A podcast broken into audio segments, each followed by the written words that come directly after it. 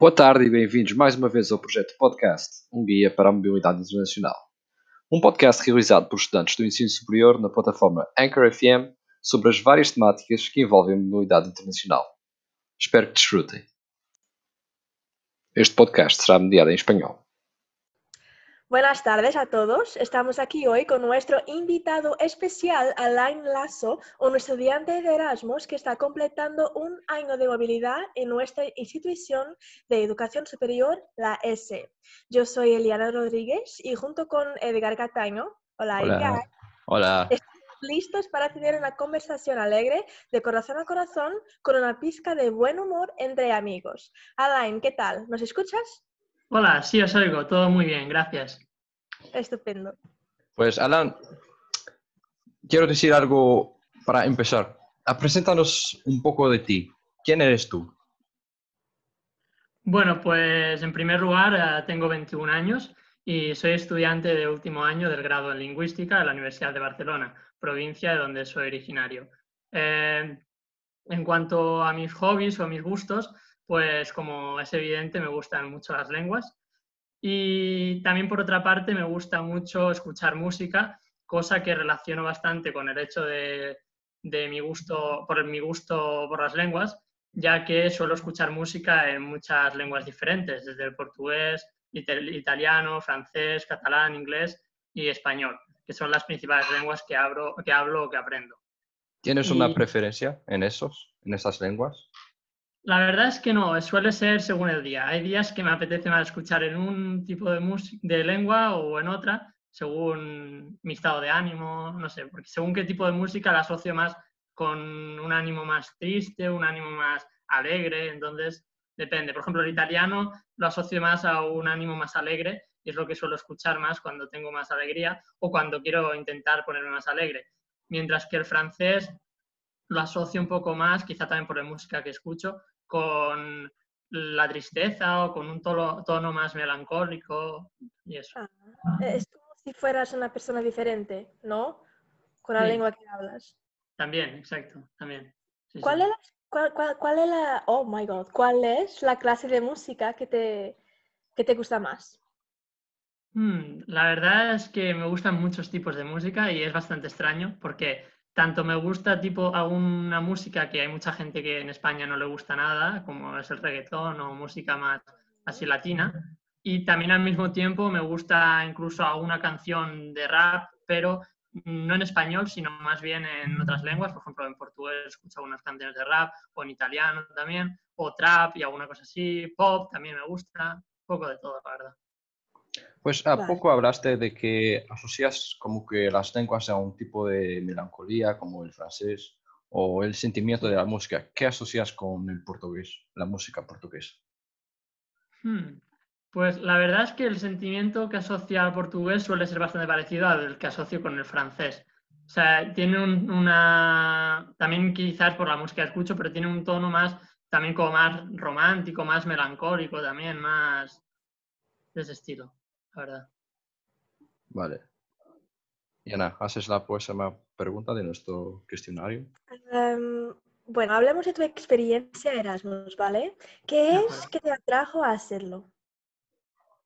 Bueno, pu- pues la verdad es que desde que yo pues, viajar, ¿no? Soñaba con que en el futuro iría a viajar, a trabajar al extranjero. Pero eh, finalmente pensé, ¿por qué no adelantarlo y ya ir, salir para estudiar? Y entonces empecé a, informarme un poco sobre el programa Erasmus, porque bueno, estaba viendo un vídeo de YouTube y casualmente era un español que estaba en Inglaterra haciendo el Erasmus y me empezó a entrar la curiosidad y pensé, ¿por qué no mirar de hacerlo yo? Entonces entré a la página web del Ministerio de Educación, me informé sobre cuáles eran las prestaciones económicas, los requisitos, y una vez que vi que era algo viable, que podía hacer, entonces tuve claro que era algo que quería hacer, ¿no? Y la verdad es que me pasé el curso pasado entero eh, planificando al detalle la experiencia, cómo iba a ser, imaginándomela al dedillo, y, ah, y bueno, también imagino que el hecho de querer ah, practicar lenguas, ¿no? Las lenguas que aprendo, que me gustan mucho, pues eh, eso también es lo que me ha hecho en primera instancia eh, querer viajar ¿no? a otros países para poder sumergirme en su cultura y aprender de ellas y sus lenguas. Vale. Has elegido Portugal. ¿Alguna razón en especial? Vale, esta pregunta es un poco conflictiva porque en un inicio yo no tenía pensado nunca en mi vida venir a Portugal. En mi vida se me ha ocurrido venir a Portugal, sinceramente. No es un país que en España, lamentablemente, no es un país que la gente suele pensar mucho en venir. Pero, y yo en cambio quería ir a Inglaterra, que ya cuando hice la solicitud de Erasmus eh, fue el país que yo puse en primer lugar. Pero con ah, todo el conflicto derivado del Brexit, ah, desde mi universidad, desde el departamento de, desde la Oficina de Relaciones Internacionales, se nos recomendó a todos los estudiantes que habíamos elegido Inglaterra, bueno, el Reino Unido en general, que ah, era recomendable modificar el destino, cambiarlo, porque no nos garantizaban eh, una estancia que fuera tal y como estaba previsto todo, ¿no? Podía, podían ocurrir contra mm, algún incidente, podía venir a, ocurrir alguna, eh, bueno, alguna cosa que no tuvieran prevista, ¿no? Y no podrían a lo mejor solucionarlo.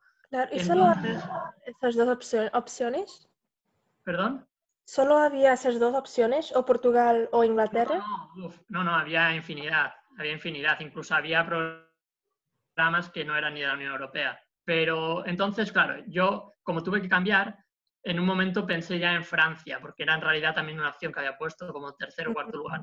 Pero cuando hablé con el coordinador de la Oficina de Relaciones Internacionales, me dijo, ¿y no has pensado en Portugal? Y yo, sinceramente, mientras hablaba con él, le di la razón como a los tontos. Y le decía, ah, pues sí, él me decía, pues a lo mejor es una buena opción. Y yo pensaba, sí, sí, ah, pues quizás sí, pero por interior, en mi interior estaba pensando, no, para nada, no voy a ir a Portugal.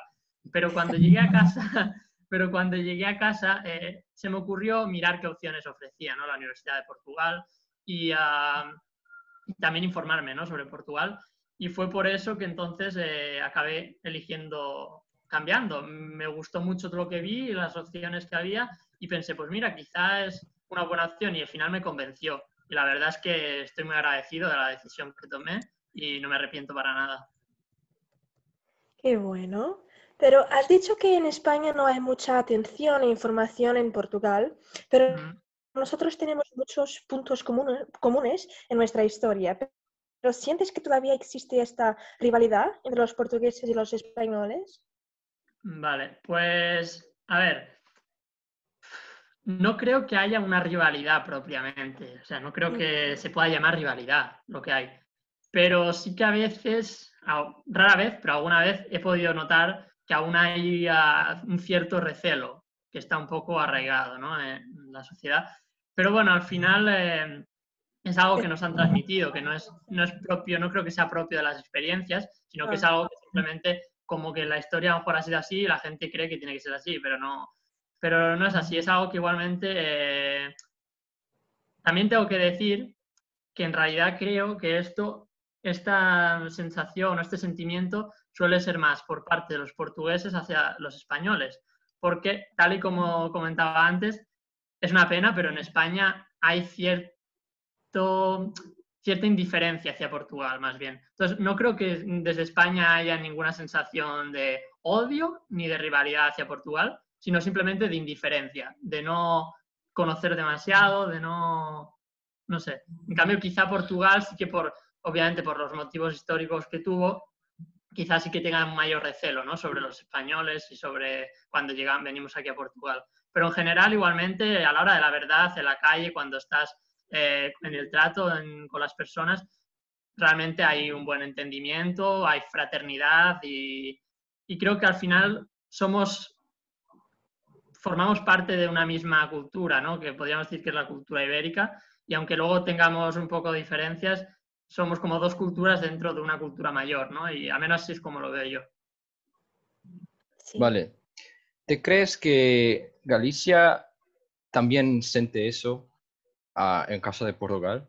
Porque estamos cercanos y tenemos unas palabras en común, como mm. que Galicia se siente un poco más distante de, España, ¿no dirías eso?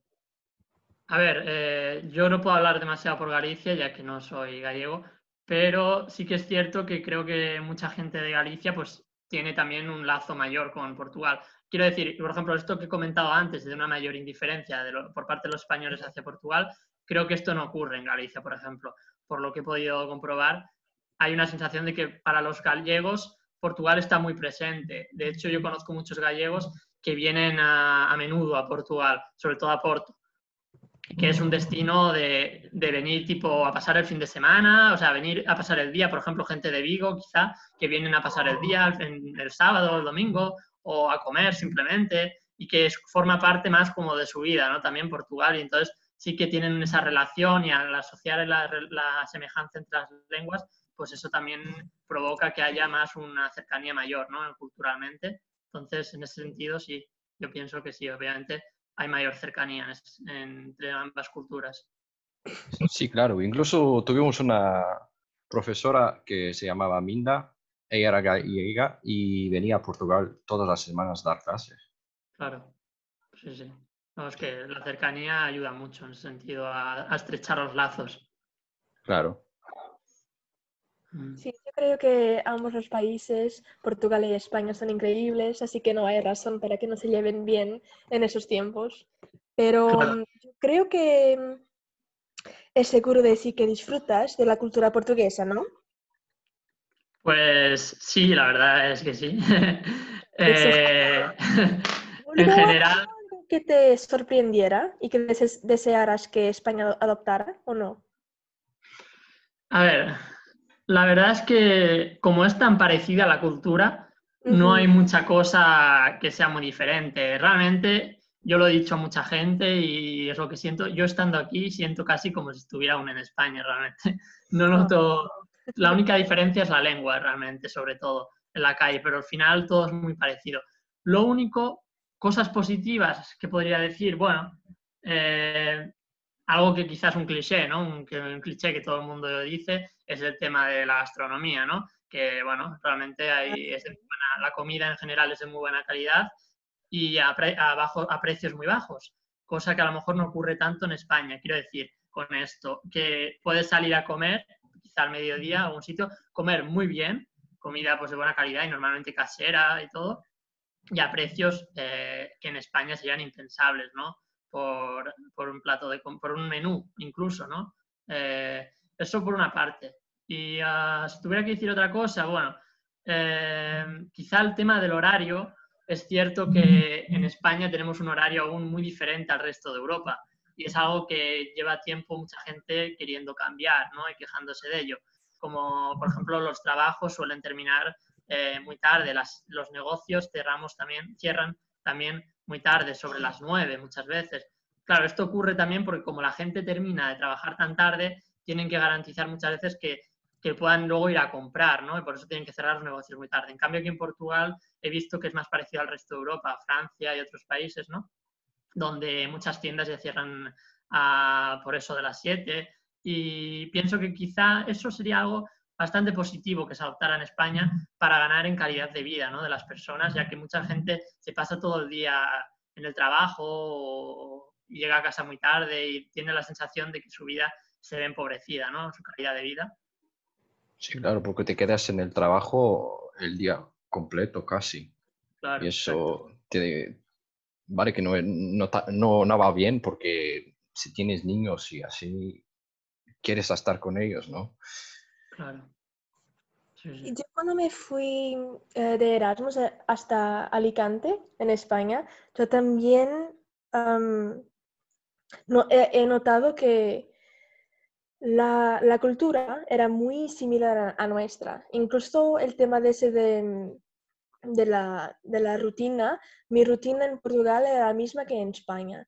Y las horas de, de la comida y, las, y, y del, de la escuela no era muy diferente y los, mi adaptación no fue tan difícil como yo pensaba que iría a ser. Pero cuando tú mm. viniste, a Portugal, ¿tuviste algún tipo de choque cultural o nada? Eh, choque cultural, bueno, en fin, eh, mm, si tuve algún choque en sí no fue de gran magnitud, porque como comentábamos, eh, al ser tan parecidos no dio lugar a ello. Pero Sí que es cierto que hubo algunas cosas que quizá me sorprendieron. En primer lugar, eh, podría decir el tema del ruido, porque es cierto que los españoles solemos tener eh, fama de que somos personas ruidosas, que hablan muy fuerte, pero realmente a mí me sorprendió porque llegué a Portugal y notaba mucho el ruido de la gente, lo que me hace pensar que aún es más ruidosa que en España la gente, porque en España yo no noto eso, es como lo noto normal, ¿no? El tono normal, en cambio al venir aquí notaba como que a veces había demasiado ruido, como que la gente hablaba muy fuerte en algunos sitios. Y también más que el ruido y que hablar fuerte es el tema del tono, ¿no? Que es una cosa muy curiosa, es que las personas hablan con un tono muy distinto, quizás sea también en el norte, ¿no? De aquí de Portugal, pero hay personas que yo, por ejemplo, cuando llegué los primeros días, iba caminando por la calle y más de una ocasión me encontré, pasé por al lado de personas mayores, en especial mujeres, ¿no? Ancianas, que estaban hablando y sinceramente la percepción que daba al verlas o al oírlas, en primer lugar, era que estuvieran discutiendo. Parecía que estaban peleando directamente. Claro, entiendo que no era así, que simplemente era su manera de hablar, ¿no? Y es así, sencillamente. Y eso es una de las cosas muy peculiares, ¿no? Y en general, también es cierto que yo noto que es algo que también se me ha pegado, ¿no? A mí un poco, hablando portugués, porque de hecho mi primo vino en, eh, en septiembre y de hecho llevaba muy poco aquí. Pero bueno, como ya había estado aprendiendo un poco portugués por mi cuenta los meses antes de llegar, pues quizá ya se me había ido pegando un poco. Y es que mi primo vino y cuando fuimos a comprar a una tienda o fuimos a algún restaurante, y yo hablaba en portugués porque no sabía entonces, cuando había hablado después me decía, ah, parece que estés enfadado, ¿cómo hablas? No sé qué. Y decía, ah, sí, no sé, yo hablo normal, como me sale. Y entonces yo creo que es eso, que es ese tono, y de hecho mucha gente lo dice de los portugueses, ¿no? Que parece que son como muy, que estén enfadados, como que sean así siempre muy... Pero es el tono de hablar simplemente, la manera de, de hablar, ¿no? Sí. Es algo curioso en ese sentido. Y otra cosa que a lo mejor diría es el tema de, que me chocó mucho, el tema de las normas, bueno, el tema, por ejemplo, de que se pueda fumar en, en el interior de algunos establecimientos, como por ejemplo algunas discotecas o pubs, cosa que en España está totalmente eh, prohibido. Y es algo que me chocó mucho y la verdad es que muy negativamente, eso es cierto. Pienso que es algo, a mi parecer, un poco un atraso y que creo que por lo que he hablado con muchos portugueses, eh, están de acuerdo también conmigo. Quiero decir que es algo que a ellos tampoco les parece bien, que aún siga siendo así muchos, ¿no? Mucha gente. Y eso es algo que sí que me molestó un poco, no me gustó. Y el tema también, por último, de las normas en general, ¿no? Creo que también es un país más relajado que España. Y mira, es curioso también por esto, porque siempre España tiene una fama de muy relajado, de muy todo, ¿no? De, de ruidoso, de todo. Pero en realidad aquí he visto que aún hay más relajación por la gente. Es decir, eh, el tema de las normas creo que se cumplen menos que en España, por ejemplo, sobre todo las de tráfico.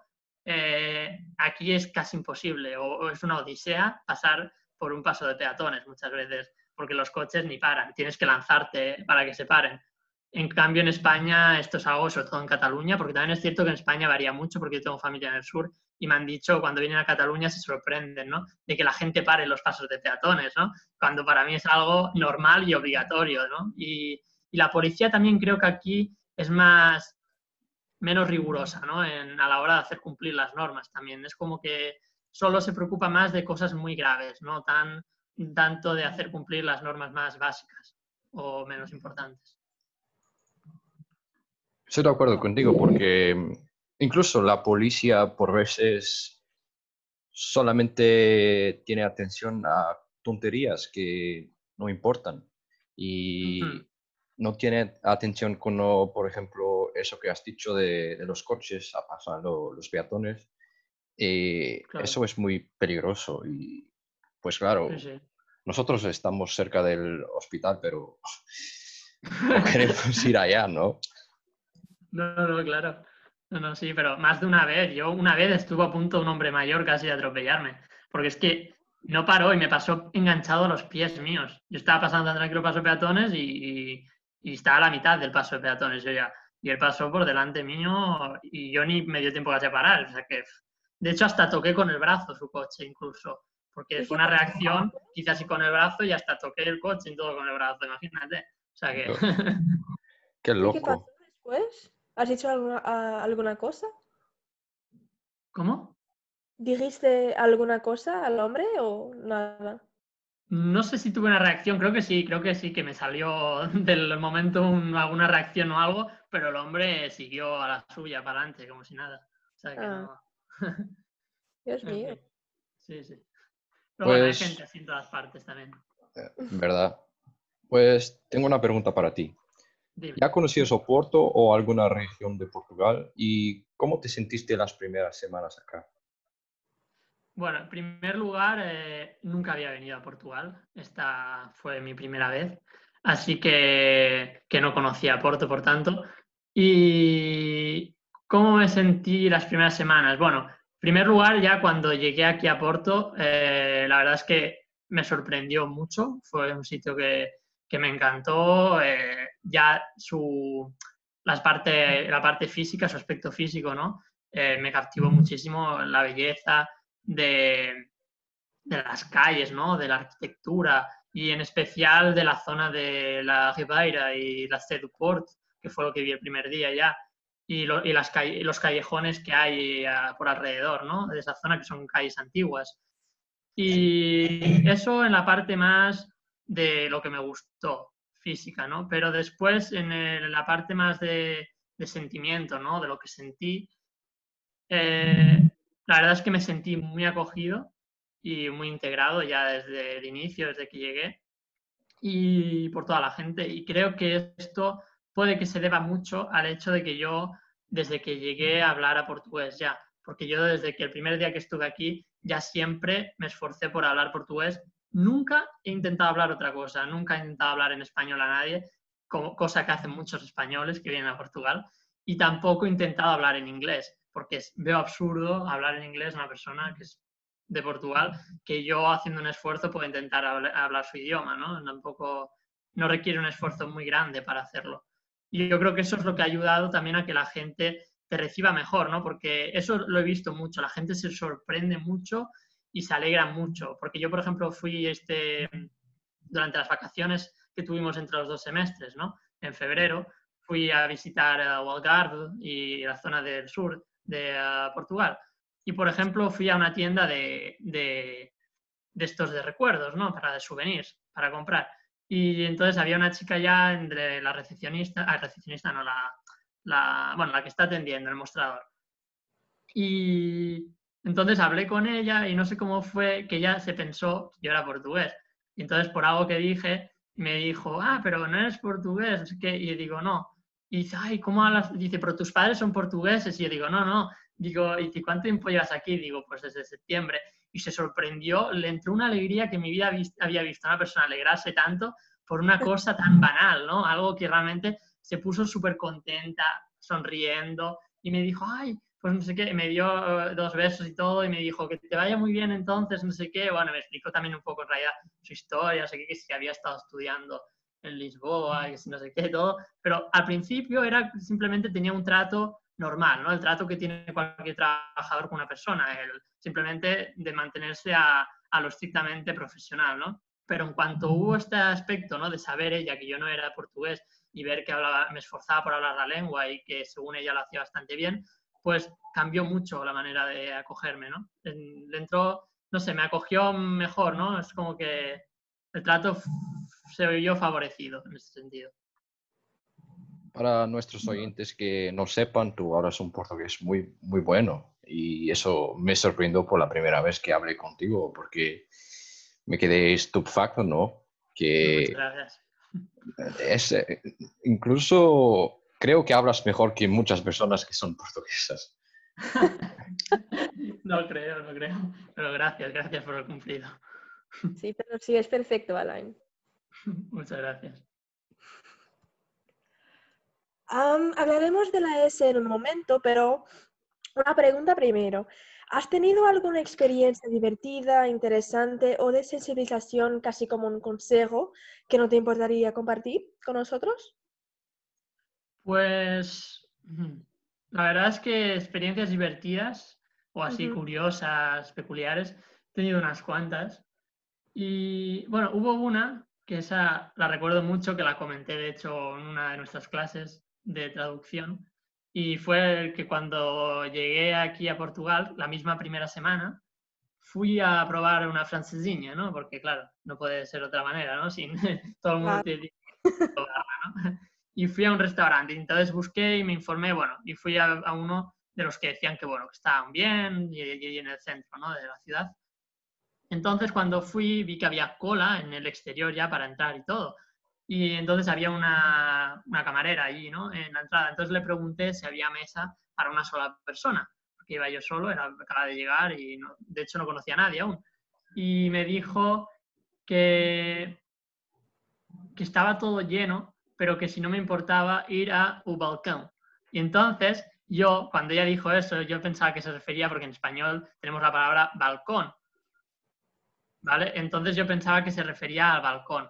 Entonces yo a mí me extrañó mucho porque yo pensé, eh, ¿cómo no voy a querer ir al balcón si es mejor? O sea, ir al exterior, como una terraza. Yo pensaba que se refería a una terracita o algo y comer allí. Yo digo, mucho mejor porque estaba el bar muy lleno de gente, con hacía calor porque era septiembre y no sé, era un poco agobiante, ¿no? Y yo pensé, por supuesto, claro que sí, contento, pensando, qué alegría, voy a tener vistas aquí comiendo. Pues entré para adentro y yo buscaba la puerta para salir al, supuesto balcón o terraza, pero no había ninguna puerta, solo había la puerta de la cocina, que un poco la cocina. Entonces, de golpe salió una cocinera y me dijo, ¿qué buscas? Qué. Yo le digo, ah, solo procurar un balcón, o si no, no encuentro un balcón, o una cosa, alguna cosa del tipo, ¿no? Y ah, me dice, pero si está aquí, y lo tenía a un metro yo, la, la barra, en español, la barra, y la tenía a un metro, y yo creo que en ese momento quedé como la persona más tonta del mundo, del mundo, porque la Pero, mujer ¿qué, ha- qué has dicho?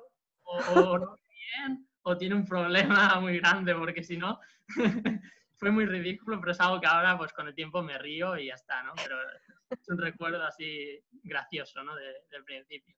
Y otra cosa también, que bueno, no es tan gran de esto, pero peculiar, ¿no?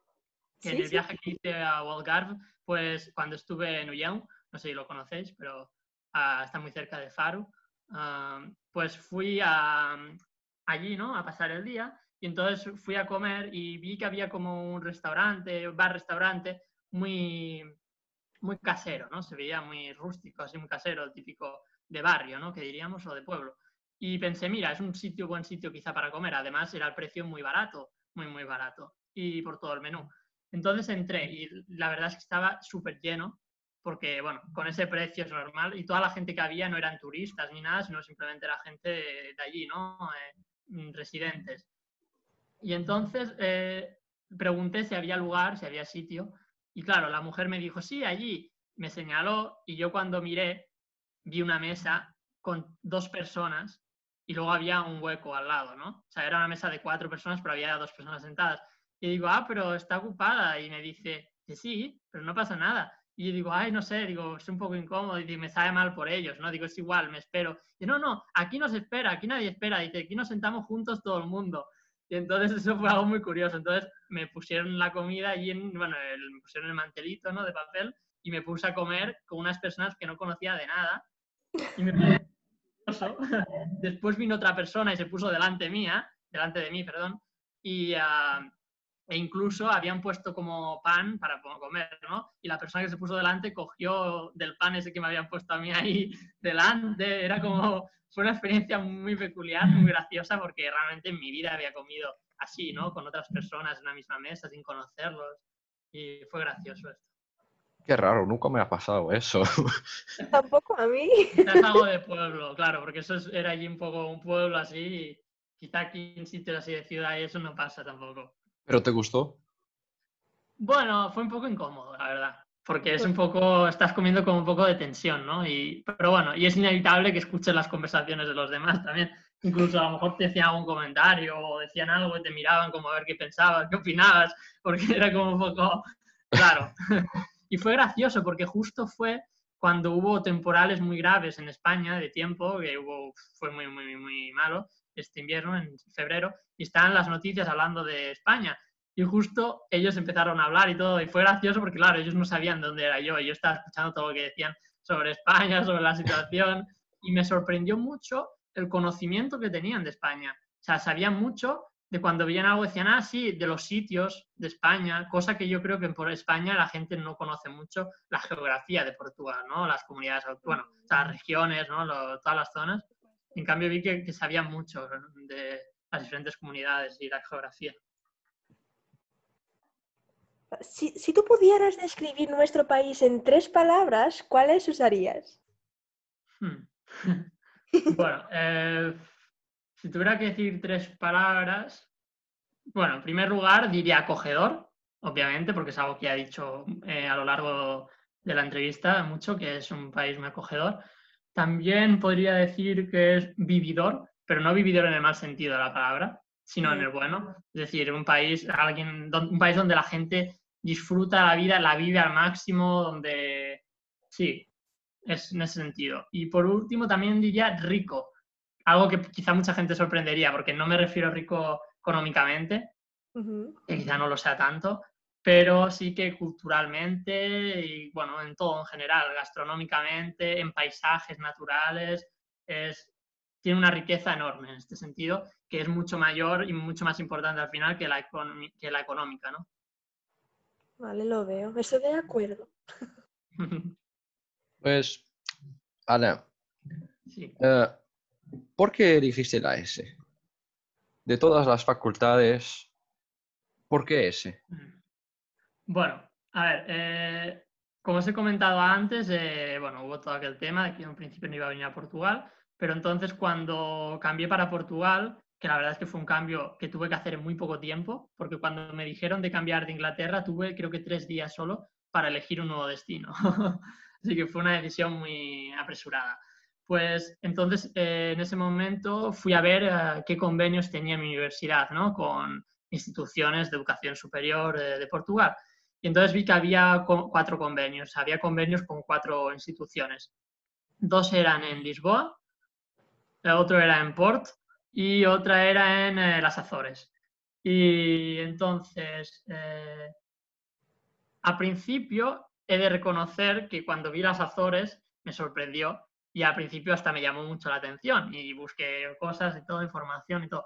Pero al mismo tiempo la acabé descartando pronto porque tampoco vi que fuera lo que yo buscaba. Quizá para ir de vacaciones sí que me encantaría, pero no creo que fuera el sitio, para mí al menos, para ir a estudiar un año entero. Entonces, sí, y precisamente Edgar, tú eres de ahí, si no recuerdo mal. Yo soy de Madera, pero ah, ya, estuve en ah, Azores y sí, es, muy guapo. Vale, vale. Pues, pero bueno, supongo que en ese sentido, al ser una isla, también es el tema este, ¿no? Que yo soy una persona que quizá me gustaría ir a una isla para vacaciones, pero no para vivir mucho tiempo, ¿no? Eh, sí. Y entonces, eh, después de eso me quedaba la decisión más difícil, que era la de elegir entre Lisboa o Porto. ¿Qué pasa? Que claro, eh, la primera es la capital, entonces en un principio puede llamar mucho la atención. Pero claro, tampoco sabía mucho sobre ninguno de los dos lugares, así que lo que hice fue buscar en internet un montón de información, entré en blogs y también busqué la información de las universidades, ¿no? de las páginas web de las instituciones. Y bueno, la verdad es que en general vi un poco de todo, opiniones de todo tipo, pero me convenció más venir a Porto por el hecho de que es más una ciudad, es una ciudad así y por tanto es multicultural y, bueno, tiene mucho dinamismo, pero al mismo tiempo contrasta con un toque más rústico, más como más de pueblo, más de tranquilidad.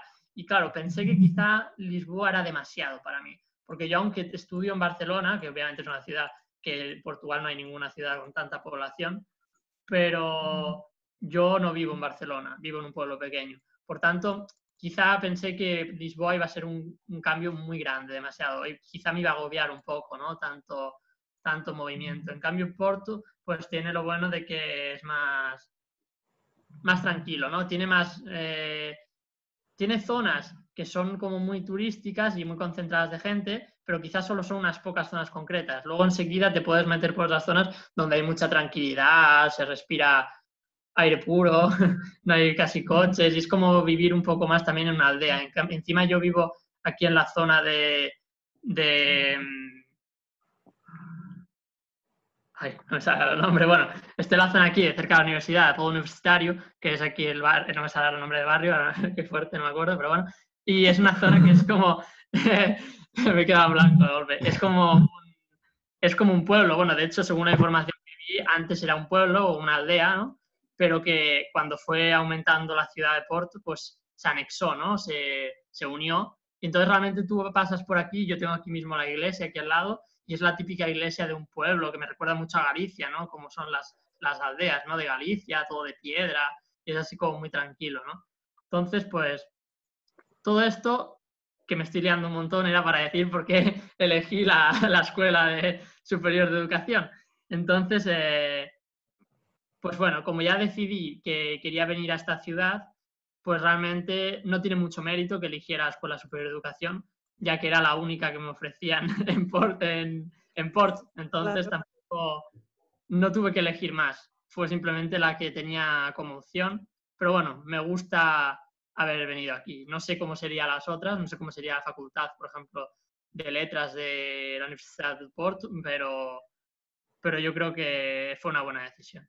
Bueno, una buena decisión, una buena... algo bueno que me tocó. Sí. Uy, ¿Puedo hacer una, pregunta? Claro, claro. perdona, pero eh, has, hablado de, las ciudades y aldeas. Para vivir, ¿cuál elegirías para ti? ¿Una ciudad o una, aldea? Realmente es un dilema enorme que yo mismo me lo he preguntado mil veces y no sé responder porque no lo sé realmente. Y es algo que, creo que durante, que en el futuro es algo que tendré que ir decidiendo, no lo sé, según lo que salga, según donde tenga que trabajar y muchas circunstancias. Porque claro, cada cosa tiene su parte positiva. O sea, a mí me gusta mucho la tranquilidad de un pueblo y porque es lo que estoy acostumbrado desde pequeño. Y, por ejemplo, yo donde vivo, pues en verano salgo a pasear, me voy a la playa, al paseo marítimo y es una tranquilidad enorme pero al mismo tiempo la ciudad ofrece mucho y de hecho viviendo aquí en Porto es algo que he podido ver mucho porque tienes todo a mano, ¿no? Es como que tienes muchos, eh, muchas opciones culturales, también al ser más grande nunca te aburres, siempre tienes cosas que descubrir, siempre tienes cosas que ver. En cambio, si estás en un pueblo pequeño, si sales a pasear, siempre es lo mismo, siempre paseas por el mismo sitio. Yo en cambio aquí salgo y es que hace, hay zonas que a lo mejor hacía siglos que no he ido y ya ni me acuerdo casi de cuándo vuelvo a ir. Entonces como que vas siempre descubriendo cosas nuevas. Entonces es complicado, pero creo que al final elegiría una ciudad, pero una ciudad tranquila, que no fuera un, un, un entremedio. Vale, como que, como que Oporto, el, ¿no? Sí, por ejemplo, exacto. O por ejemplo, Porto. Sí, sí. Pues yo, yo estoy de acuerdo contigo, porque a mí no me gusta Lisboa, porque es una confusión extrema. Las personas corriendo de un lado al otro no me gusta nada. Y después, el peor es que no son personas que hablen contigo de forma que te deje tranquilo, que siempre parece que están como que, mm, no sé, me olvidé la palabra. Ah. Con prisa, no sé si quieres decir eso. No, zangados. ¿Enfadados? Sí, eso. Mm, sí, vale. Y, eso no me gusta nada. Pero hablando de otra cosa, mejor, yo creo, ¿cómo ha sido tu experiencia con los profesores y los estudiantes de nuestra facultad? Bueno, pues desde el primer momento la experiencia ha sido óptima, ha sido muy buena. Los profesores mm, me sorprendió mucho el hecho de que fueran tan cercanos. Obviamente hay de todo, ¿no? Pero en general casi todos los profesores son muy cercanos y me recuerdan más a profesores de, instituto, ¿no? O de mm. escuela, que no profesores de una institución universitaria o de estudios superiores, ¿no? Y eso es algo que veo que está bien, porque no por ser unos estudios superiores hace falta mantener tantas distancias, ¿no? Porque al final, cuanta más proximidad hay, más posibilidad hay de que vayas a las clases con más ganas y que se establezcan unos lazos, unos vínculos eh, más positivos, ¿no? Que, que, que, hagan las clases mejores, ¿no? que no sean las clases simplemente teóricas y tan distantes, sino que hay como más participación, trabajo más en equipo, no sé. Yo, por ejemplo, mmm, en muchas clases me río mucho y claro, y alguien pensaría, ah, pero en una clase no te tienes que reír. Pues a veces aprende más riéndote, ¿no? Y, y no sé, participando, haciendo cosas más dinámicas que no realmente una teoría sin más que tienes que estar escuchando. Entonces, esto es algo que vi, ¿no? En los profesores también son muy cercanos, también fuera de las aulas, ¿no? Que si tienes cualquier problema o se preocupan por ti, de verdad, ¿no? Eh, te preguntan cómo te va. Ahora, por ejemplo, con el tema este de la cuarentena, ¿no? De, del COVID-19, pues es algo que he podido aún comprobar más, porque varios profesores en varias ocasiones, mmm, bueno, casi todos me preguntan siempre que cómo estoy, pero además se han ofrecido y me han dicho, si necesitas cualquier cosa, eh, ya lo sabes, y puedes contar con nosotros y en ese sentido me he sentido muy, muy acogido ¿no? también. Y los estudiantes lo mismo. Desde, yo creo que también el hecho de que sea una escuela pequeña favorece esto, ¿no? Que los estudiantes se conocen todos en las clases, ¿no? Los que son de, la misma, de los mismos estudios se conocen. Yo realmente, claro, vengo de una universidad muy grande y que aunque mi carrera es, mmm, tiene unos alumnos, tiene un grupo de alumnos muy reducido, porque somos también muy pocos y nos conocemos todos, pero tenemos muchas asignaturas que hacemos con gente de otras carreras. Y esas carreras son carreras con cientos de alumnos. Entonces, cuando voy a asignaturas que compartimos con ellos, no conozco a casi nadie, solo conozco a los que van a mi carrera conmigo. Y los profesores ni siquiera saben si eres Erasmus, si no eres Erasmus, si eres de tal carrera o de la otra no hay esa cercanía y a veces hay asignaturas de 60 personas o más. Yo he, estado, he llegado a estar, ¿no?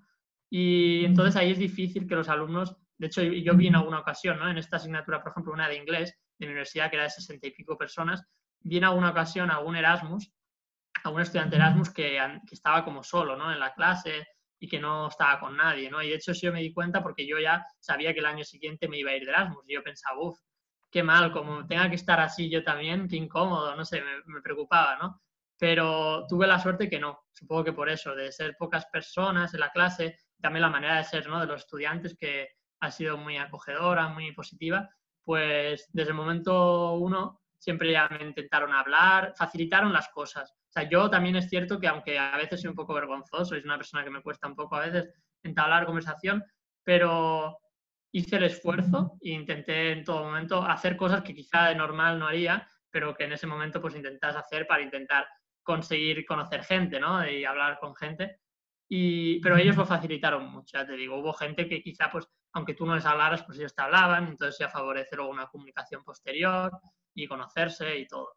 Y, vale, por otra parte, me has comentado el tema del idioma. Eh, el idioma, pues, bueno, no he tenido problemas. También es cierto que en parte lo veo como algo malo también, que no he llegado a hacer ninguna asignatura en portugués al final, porque todas como eran de idiomas, de lenguas y todo, pues ha salido la cosa así y no he hecho ninguna. Lo único que estoy haciendo ahora es de traducción español a portugués, pero ninguna otra.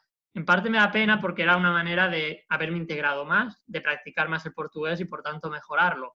Pero bueno, al mismo tiempo también ha hecho que sea más fácil porque quizá tendría que haberme esforzado un poco más y hubiera requerido un mayor esfuerzo. Pero bueno, con lo que viene siendo el contacto con la gente, pues no he tenido problema porque como que para empezar en sí el portugués es una lengua muy parecida al español, por tanto sin saber portugués puedes llegar a comunicarte.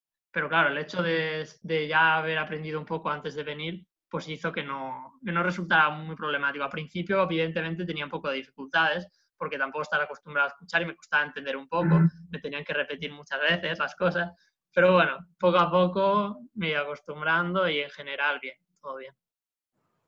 Pues es obvio que te gusta mucho nuestra facultad, pero ¿te gustaría quedarte un año más a estudiar acá? Bueno, yo la verdad es que como este es mi último año de carrera, ya en sí no quiero pues estudiar en ningún sitio más, ¿no? Pero ya estoy pero si, si tuvieses la maestría, si pasase maestría. Si tuviera, seguramente voy a hacer un maestro, hay un máster, que decimos en España, pero es posible que lo haga a distancia, porque mi idea es irme a Francia en un principio, durante el próximo curso, y seguir quizá un máster a distancia. Pero si pudiera elegir, en realidad me gustaría también quedarme aquí, sí. La verdad es que me va a dar mucha pena irme y, me gustaría. Es un sitio que, que, no me importaría nada quedarme porque he estado muy a gusto y sí, me gustaría, la verdad. Serías muy bien recibido. Muchas gracias. y siempre que quieras, que quieras puedes volver. Yo creo que no, no, vas a tener problemas a volver acá y las personas ponte, van a hablar contigo como si estuvieses acá. Pues a poco hablaste de que tu uni es muy grande. Pues, ah. ¿qué más nos puedes decir de tu universidad? Bueno, eh, claro, en primer lugar es el tema este que comentaba, ¿no? Que como es una universidad muy grande, pues hay menos, es más impersonal, ¿no? Eh, en este sentido. Yo igualmente tengo la suerte, como comentaba, de estar en una carrera con poca gente. Por tanto, cuando estamos en asignaturas que solo hacemos nuestro grupo, pues es bastante... Es una aula bastante acogedora sí, ¿no? Pero, y hay profesores, en especial los que tenemos también de lingüística, ¿no? Que son de nuestra carrera, que somos pocos. Esos profesores también suelen ser bastante cercanos mientras que los otros muchas veces no lo son tanto. Ya digo, imagino que es por el, el número de estudiantes, ¿no? Pero hay muchas diferencias, la verdad. Claro, también el tema, hay un aspecto y es que yo en España, como he comentado, no estudio lenguas y culturas extranjeras, que es lo que estudiáis vosotros aquí, sino lingüística.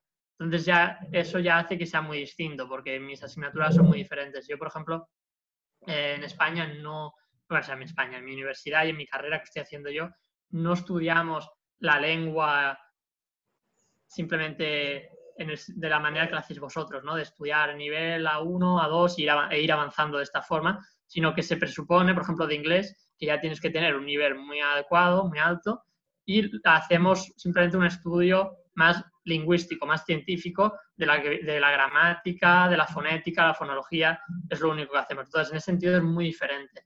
Luego, eh, Quizá aquí es por ser también un politécnico, también un politécnico es más práctico también. Eh, y el sistema educativo, mm, veo que, bueno, eh, hay menos, no es tan diferente en realidad, porque al final eh, todo con la Unión Europea cada vez se está pareciendo más, ¿no? El sistema de la evaluación continua, ¿no? De hacer trabajos y todo esto.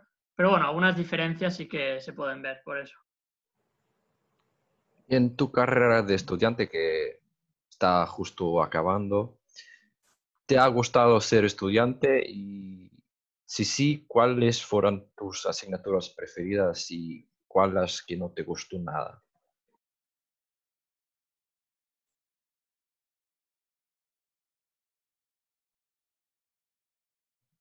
Nada estudiar para los exámenes, pero creo que eso a nadie o casi nadie.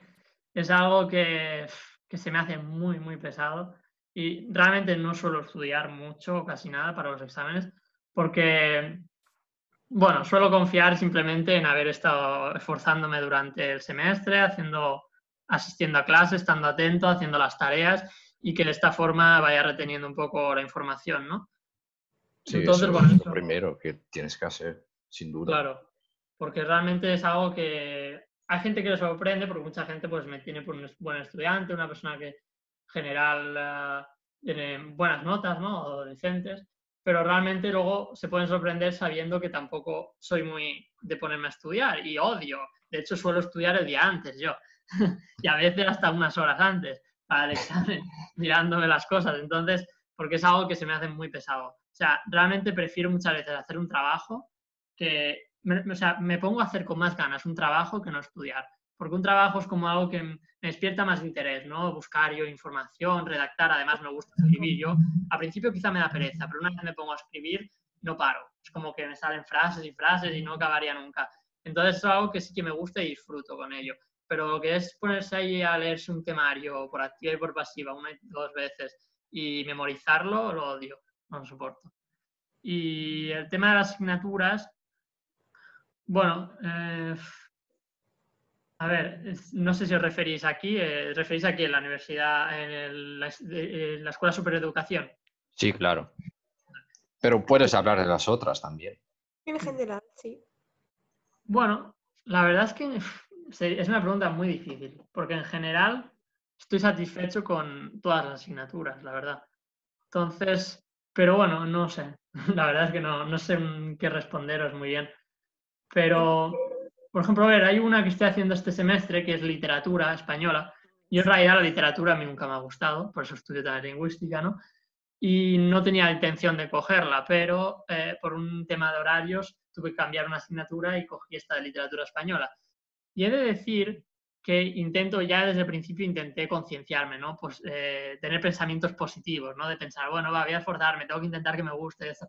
Y la verdad es que no me disgusta. Es cierto que a veces en la clase se me hace un poco pesado, quizá la teoría, ¿no? La parte de, estar ahí con el PowerPoint y la teoría, pero, por ejemplo, cuando, cuando leemos, que también leemos fragmentos de algunas obras, o cuando por mi cuenta también me pongo a mirar información de alguna tarea o algún vídeo, algunas cosas, pues más o menos puedo llegar hasta sacarle un interés, ¿no? De algo que en un inicio pues no me gustaba o que tenía como muy descartado.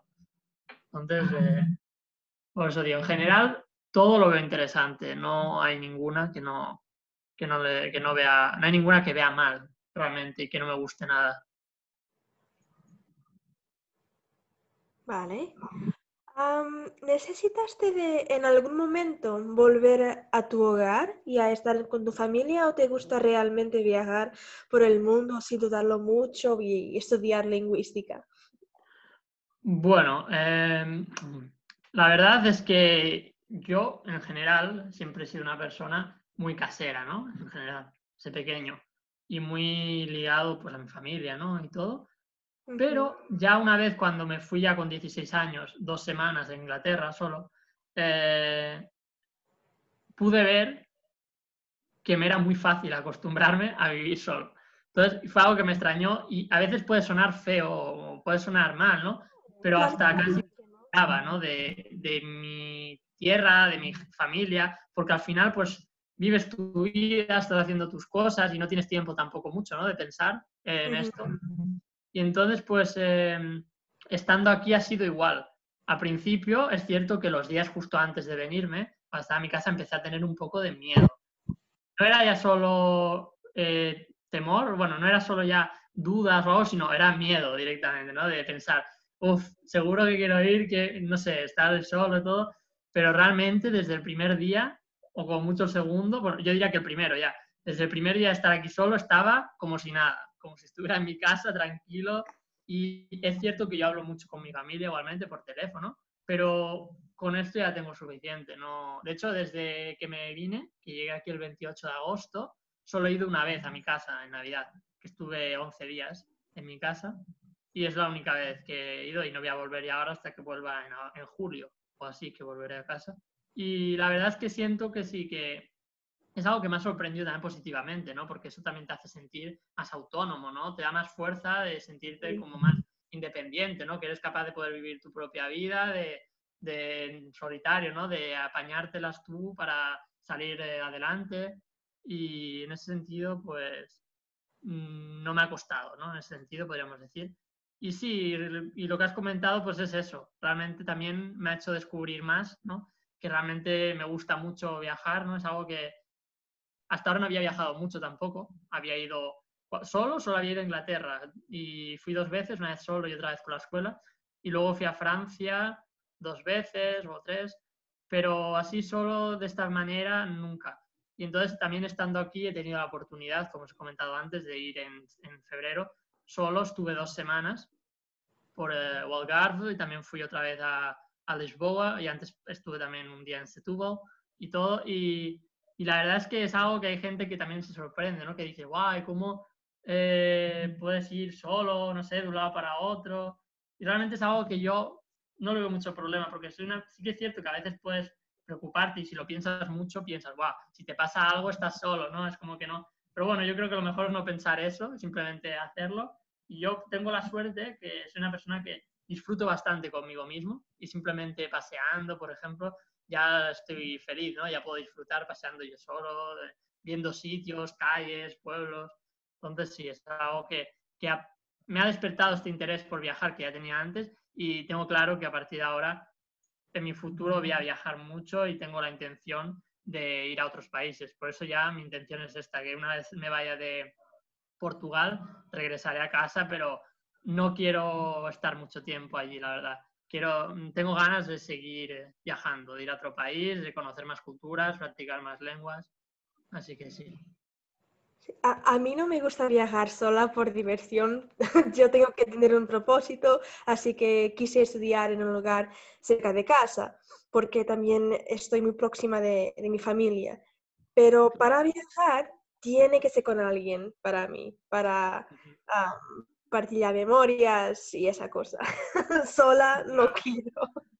A ver, es cierto que a mí lo que, que me pasa y que cuando viajé, por ejemplo, me pasó, es que llamaba bastante a mi madre pero para explicarle las cosas, porque yo soy una persona que me gusta mucho explicar las cosas que me pasan, las cosas, como que necesito sacarlas, ¿no? Comentar, contárselas a alguien, ¿no? Como, comentar la jugada, ¿no? Entonces notaba como que todo lo que veía que me sorprendía tenía que decírselo a alguien, ¿no? Por ejemplo, ah, veo algo y digo, qué curioso esto, cómo es, o esto, qué bonito, o no sé qué, y es como que no me lo puedo quedar para mí solo, necesito decirlo, ¿no? Eso sí que es lo bueno, que si estás con alguien, pues puedes como comentarlo, ¿no? Con esa persona. Eso es cierto que es la, la parte mala de ir solo, pero el ir solo también te da mucha libertad porque vas a donde tú quieres, caminas lo que tú quieres, no dependes de otra persona que ahora se cansa, que ahora no quiere ir allí, que el otro quiere visitar otro sitio, que no le gusta esto, que le gusta lo otro. Vas a tu ritmo y también tienes mucha, tienes mucha oportunidad de, de vivir con tus pensamientos, ¿no? De como aislarte un poco, desconectar de todo, ¿no? De, de la rutina, ¿no? Realmente, y de, y estar solo para ti mismo, ¿no? Para pensar en tus cosas, para, no sé. Pienso que es muy útil y muy necesario en algún momento de tu vida, ¿no? Para hacerlo esto. ¿Y tú, Edgar? Pues a mí me gusta viajar con mi novia, pero también no rechazo la opción de viajar solo porque ya lo hizo y me gustó porque es una cosa completamente diferente, como Alan lo ha dicho que haces lo que te da la gana y eso es algo estupendo. Alan, si pudieras elegir tres países para visitar, ¿cuáles serían y por qué? Pero no puedes decir Inglaterra, Portugal, Francia o España. Vale, bueno, no va a ser muy difícil. en realidad, la verdad es que me gustaría ir a muchos países y, pero bueno, eh, si tengo que decir tres, hay uno que lo voy a decir el primero, no porque quizá ahora sea el que más quiera visitar en estos momentos, que aún así no me importaría y me gustaría, sino porque es el que desde pequeño he querido visitar, ¿no? Desde que era muy pequeño soñaba con ir a los Estados Unidos. Supongo que ah. tiene mucho que ver las películas y las series, que nos lo pintan todo muy paradisíaco, muy idílico, ¿no? Y, pero bueno, ¿A qué ciudad te irías?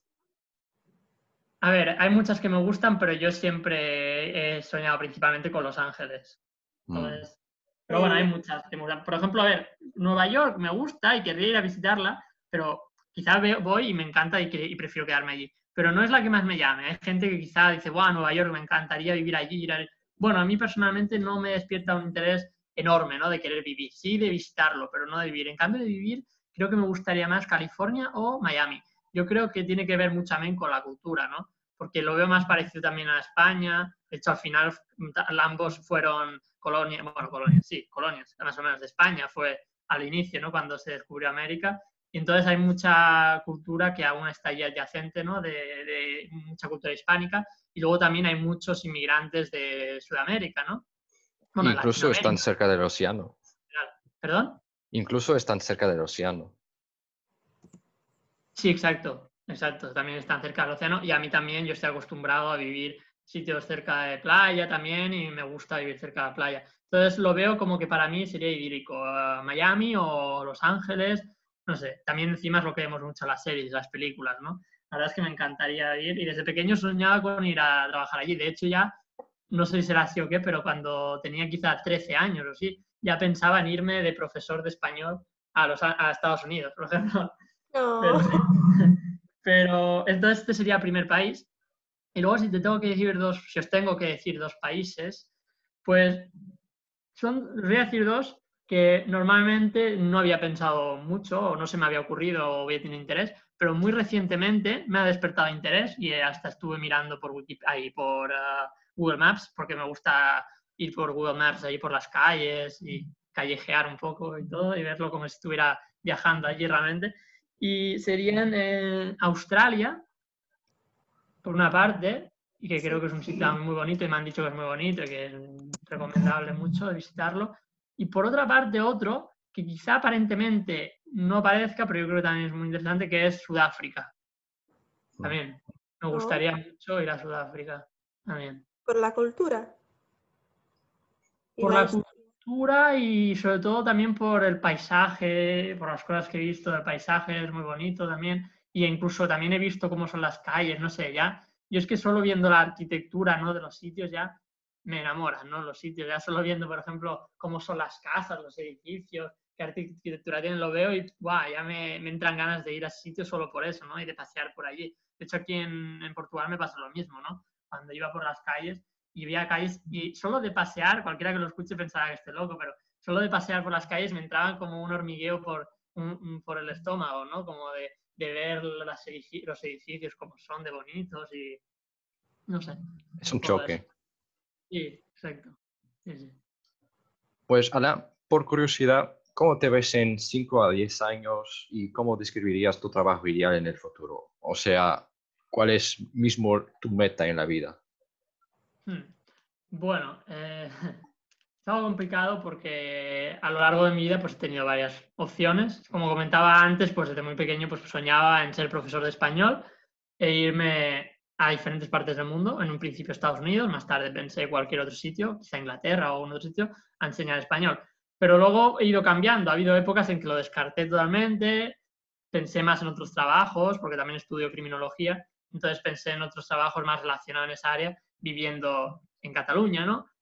Pero ahora recientemente, desde que vine a Portugal, otra vez se me ha despertado la idea de querer ser profesor de español en extranjero, porque es como que he visto que no quiero mm, volver ya a mi casa y ponerme a trabajar en un sitio donde tenga que estar en un despacho y una rutina muy, ¿sabes? Una rutina muy de vivir en una ciudad sin más mi ciudad, no sé, tengo ganas como de descubrir más, tener algo que me permita, ¿no? De poder ver otros sitios. Entonces pienso que esto de ser profesor, pues es una opción, ¿no? Es una manera de poder ser el profesor de español, es una manera de poder visitar muchos países, viajar y conocerlos, ¿no? Es una manera. Entonces, pues en cinco años me veo eso, viviendo y trabajando en el extranjero, en algún otro país.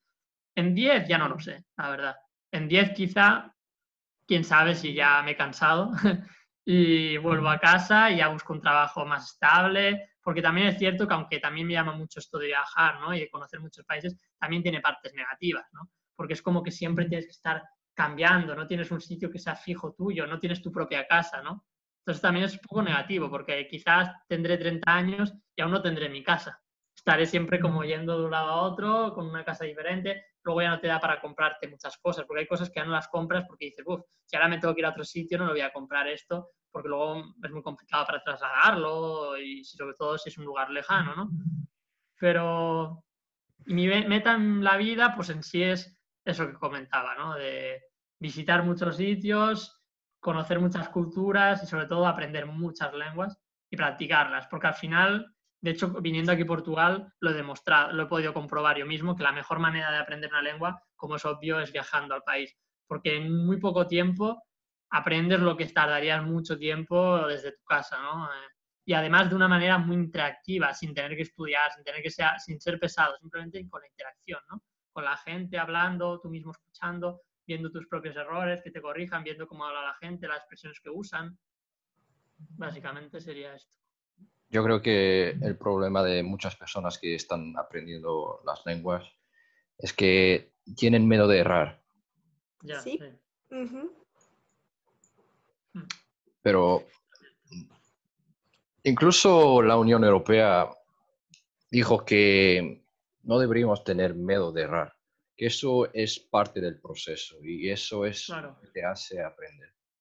Claro, sí, pero claro, es difícil porque es lo que dices. La gente tiene la concepción de que si te equivocas, pues los demás se van a reír, que si vas a quedar mal, vas a quedar como ridículo. Entonces, claro, es esa cuestión. Pero sí que es cierto que lo mejor es eso, olvidarse de que te vayas a equivocar, porque yo al final en portugués es lo que hice. Cuando hablaba con la gente, muchas veces me inventaba palabras, pero es que del castellano las estaba pronunciando. Entonces ellos tiran, no, no, no se dice así, se dice tal, vale, pues ya está. A partir de entonces ya sabes cómo se dice, pero es que es la única manera. Luego, si no hablas en cambio por miedo, pues no vas a aprender nunca. Entonces, no. Pero sé que es difícil, sí, porque a mí, por ejemplo, con el inglés me pasaba mucho de más pequeño, sobre todo, ¿no? Que me daba mucha vergüenza. Si me encontraba alguien por la calle, quizás hasta en una estación, ¿no? Y había unos ingleses y alguien te preguntaban, ¿no? Y me ponía casi a temblar, me temblaba la voz casi, porque era incapaz, era, un, era casi incapaz de poder hablar. Pero sí.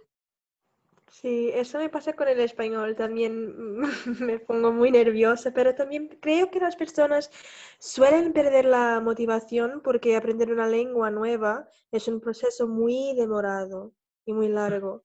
Y entonces, después de unas semanas o un mes o dos, si no hay avances, Ah, la, sí, la sí, sí. motivación se, se Eso es cierto, sí, sí. Eso se puede ver sobre todo en lenguas que son muy diferentes, ¿no? Que yo sé, Eliana, que tú te gusta el coreano también, Sí. ya lo hemos comentado alguna vez, que a mí también me gusta, y es una lengua que al ser tan diferente, me he he intentado aprenderla dos veces ya, y las dos veces lo he dejado, porque por falta de tiempo, pero sobre todo también eh, porque es eso, requiere un esfuerzo muy grande, mm, y como es tan diferente, parece que nunca vas a avanzar te pasas mucho tiempo haciendo unas bases que no te dan ni para entender siquiera, simplemente para intentar escribir y leer, ya pierdes un montón de tiempo y luego notas que no has avanzado nada, porque dices, pues si aún no sé leer nada, no sé decir nada, ni, ni, entender nada. Entonces, sí, en ese sentido es cierto. Sí, pero, pero para mí uh, el problema fue que yo dejé de tener personas con quien hablar, porque Claro. en las clases me iba muy bien, era estupendo, pero Así que terminaron, yo no tenía nadie y entonces se fue desvaneciendo poco a poco, pero, Claro, es una pena, pero sí. pero Eso todavía con- tengo mis libros y todo. ¿Cómo? Yo iba a decir que eso pasó conmigo con el alemán, porque Ah, yo hablaba alemán, pero con el tiempo me fui olvidando de muchas cosas y Claro, aunque aún puedo hablar, pero no fluentemente. Claro. es eso que creo que pasa, que si no, no te practicas la lengua, a- al final te vas a olvidar muchas de las cosas que son la base de, de tus estudios. Claro. Exacto. Sí, sí. Pero sigamos a estudiar y un día, al final, lo lograremos. Sí, Oh, sí. con esfuerzo. Bien, Ahora sentimos que deberíamos sumergirnos en un tema más reciente y actualizado, el de coronavirus. ¿Cuáles son tus pers- perspectivas sobre el panorama actual del mundo? ¿Qué piensas sobre ello, su origen, el impacto en los países, la economía, sociedad? ¿Y crees que nuestra cultura y manera de ser va a cambiar? De acuerdo. Em, bueno, en primer lugar, creo que, bueno, como es evidente, estamos en una situación muy complicada, que yo personalmente me he visto bastante afectado, por desgracia, porque, claro, mm, se ha visto truncada en parte, ¿no? Mi experiencia aquí como estudiante Erasmus, porque, claro, no es lo mismo eh, ir a las clases, obviamente, que tenerte que quedar en tu casa, que por mucho que puedo continuar las clases online, no es lo mismo porque mm, falta esa parte de convivencia social ¿no? con la gente entre las clases, esa parte desaparece totalmente.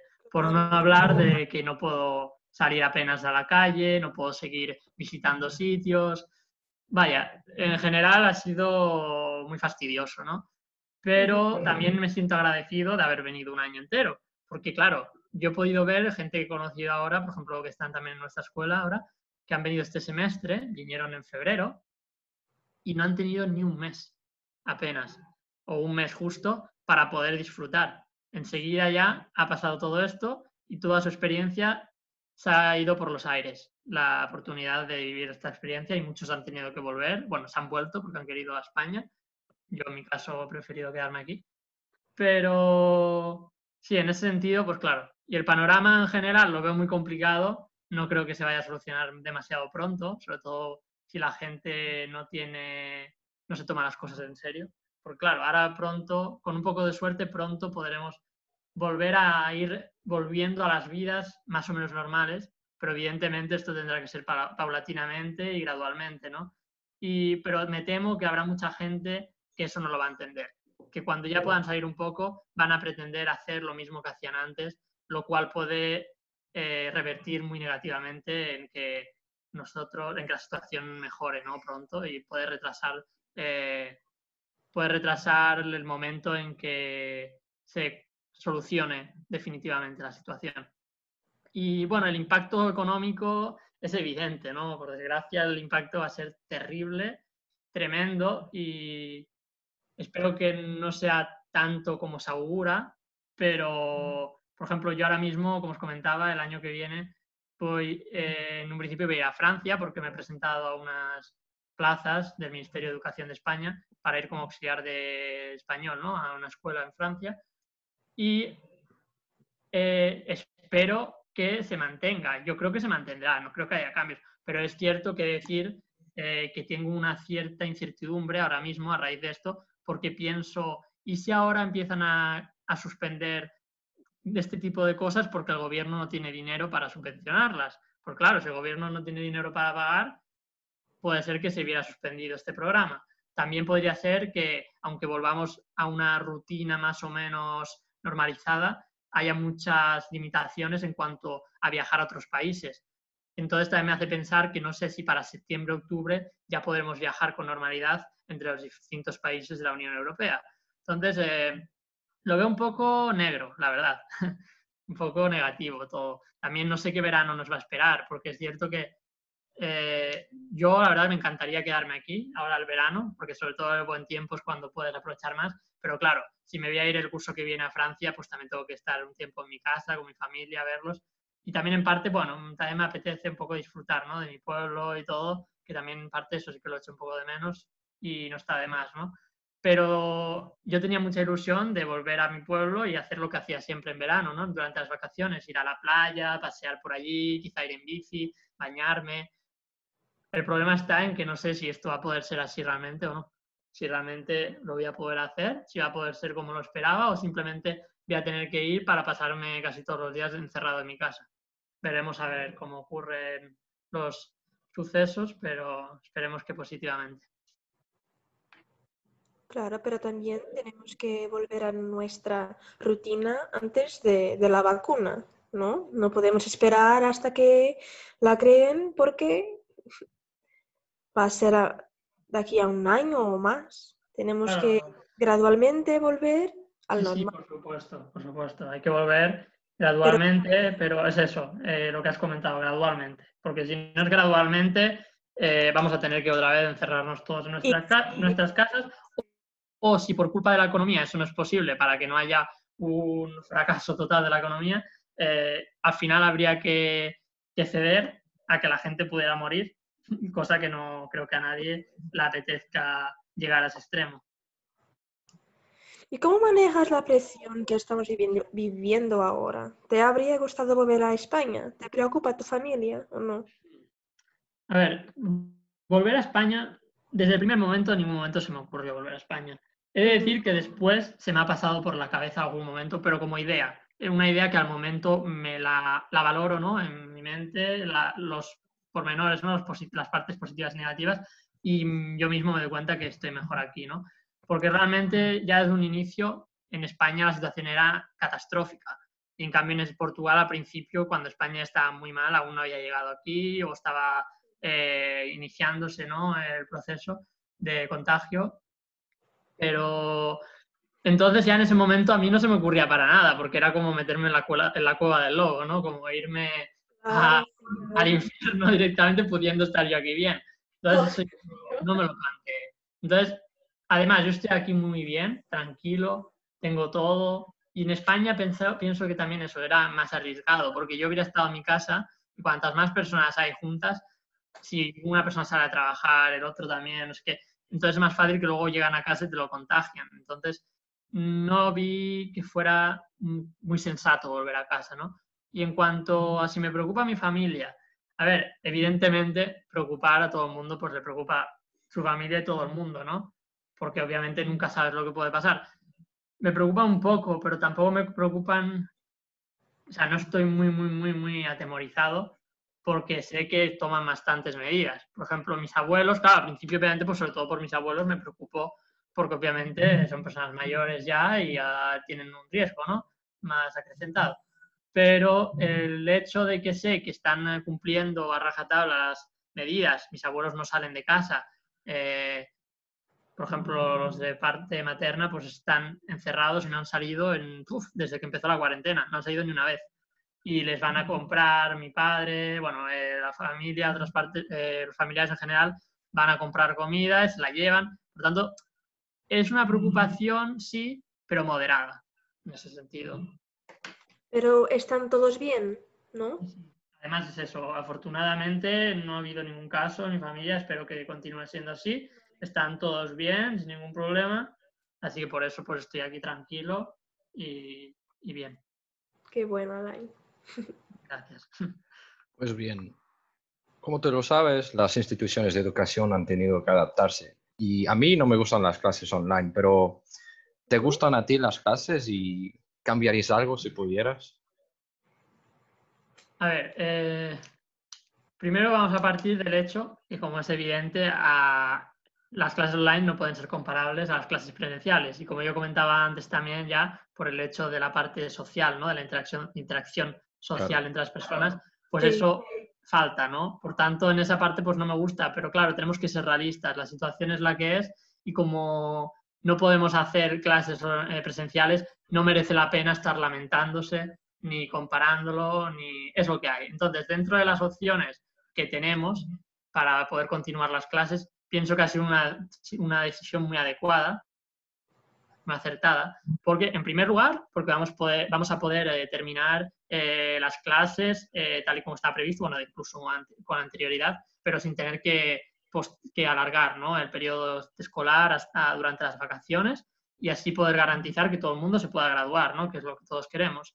Entonces, en esa parte, pienso que es muy positivo. positivo. Además, también había varias opciones y creo que es la más positiva también porque al menos para mí el hecho de hacer clases online al menos te hace tener un poco, que aunque la interacción sea menor, pero al menos hay un poco de interacción.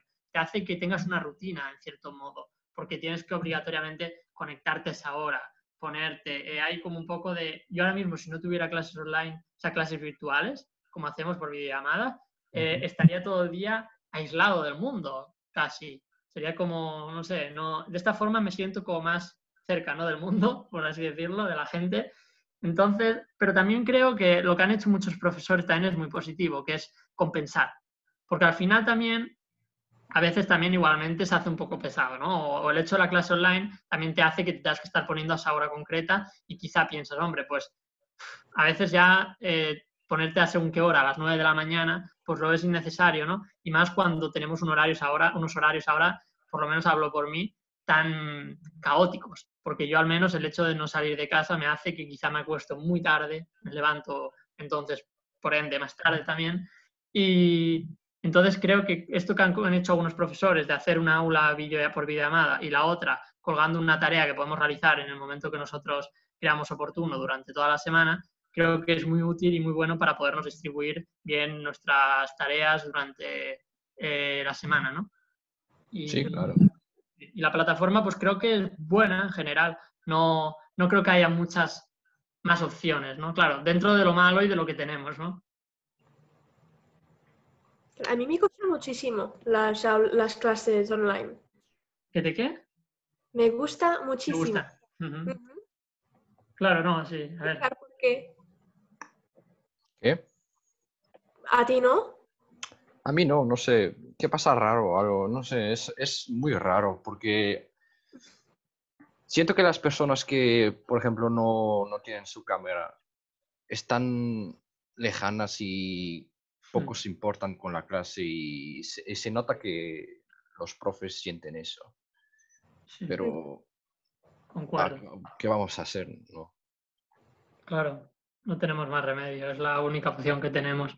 Eso sí que es cierto que ahora que comentamos esto, el tema de, la carga, ¿no? De la carga de trabajo, creo que, sé, que es demasiado, es demasiado la carga de trabajo que hay. No sé, la percepción que he tenido quizás se ha ido, se ha ido suavizando ¿eh? a lo largo de las siguientes, de las sucesivas semanas, pero al inicio, por ejemplo, hubo algún profesor que no hacía aula virtual y en su lugar ponía una tarea y eran tareas que demoraban muchas, mucho rato hacerlas, ¿no? que tenías que dedicar mucho rato más de lo que sería una clase normal eh, el tiempo.